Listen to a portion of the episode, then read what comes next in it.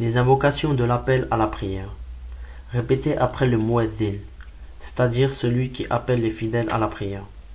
Sauf après, venez à la prière, accourez au succès. Alors on dit Il n'y a de puissance ni de force qu'en Allah. Rapporté par Al-Bukhari et Muslim.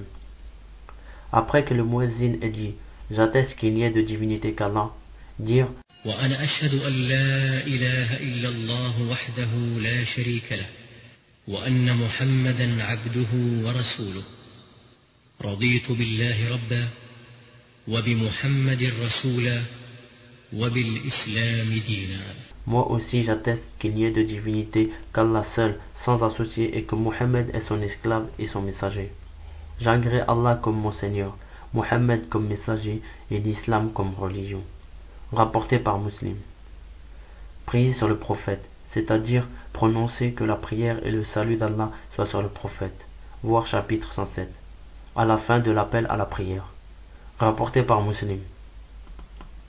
Et dire اللهم رب هذه الدعوة التامة والصلاة القائمة آت محمدا الوسيلة والفضيلة وابعثه مقاما محمودا الذي وعدته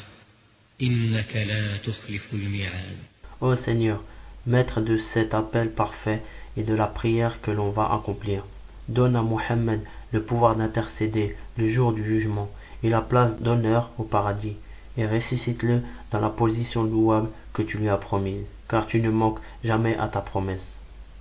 Rapporté par Al-Bukhari. Et ce qui se trouve entre crochets est une version d'Al-Bayhaqi. Invoquez Allah pour soi entre le premier appel et le second. Le premier appel est appelé Al-Adhan. Il est lancé quelques 10-15 minutes avant la prière. Et le second appel à la prière est appelé Al-Iqama. Et il est prononcé pour débuter la prière. Car l'invocation à ce moment-là n'est jamais rejetée. Rapporté par At-Tirmidhi, Abu Daoud et Ahmed.